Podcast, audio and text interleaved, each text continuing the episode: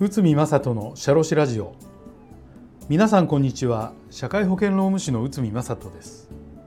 この番組では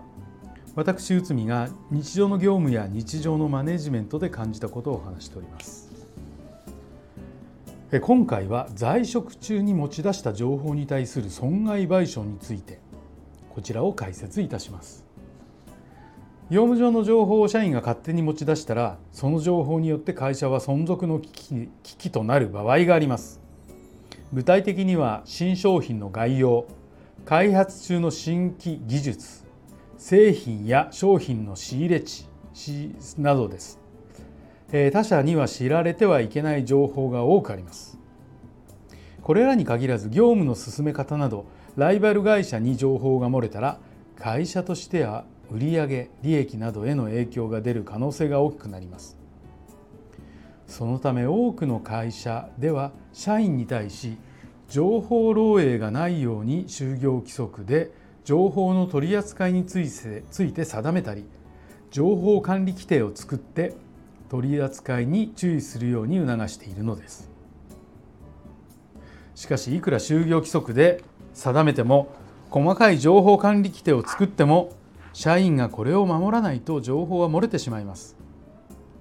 では実際に不正な持ち出しが発生した場合はどのような対応が必要なのでしょうか。これに関する裁判があります。東事件東京地裁平成27年3月。社員が在職中に顧客の情報が入ったデータを自分の USB メモリにダウンロードして持ち帰った。自分と他の社員の担当顧客と業務対応時間等が集計されたシートであった。社員は退職後にすでに退職した別の社員にこのデータを渡した。退職した社員は別の社員とともにこのデータをもとに未払い残業請求を実施した。会社は情報漏洩が退職した社員が原因と突き止めた。在職中に顧客情報を含むデータを他の人に渡したので機密保持義務違反として損害賠償200万円請求を行い裁判を起こした。そして裁判所は以下の判断を行いました。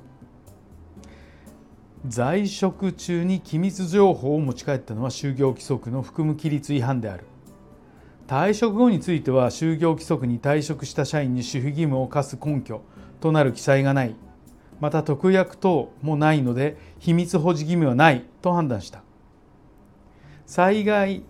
については役員が本件の調整等を行い本来の営業活動等が滞ったため利益喪失を主張したがえー、損害が認定されたとされるされないとして認定されなかった。で結果結果会社側が敗訴となりました。この裁判では秘密保持について在職中と退職後の取り扱いを異なるものとして判断しています。この件については会社側が就業規則の含む規律に記載する秘密保持に関する事項は退職後も審議則上義務として付随すると主張しましたがしかし裁判所は宗教規則は在職時を規制するとのことで認められませんでした。そして退職後の秘密保持に関する決まり決まり事がないということから機密保持の義務を否定したのです。さらに損害賠償について調査による営業活動等が滞った等の主張に対し具体的にはどのような作業がどれだけの時間を費やしたのか等のことが立証されておらず損害の損害額の認定はできない。と判断されたのですだから退職時に誓約書等を用意することは必須ということになるのです。はい、えーと、今回はですね在職中に持ち出した情報に対する損害賠償についてということを解説いたしました。本日もお聴きいただきありがとうございました。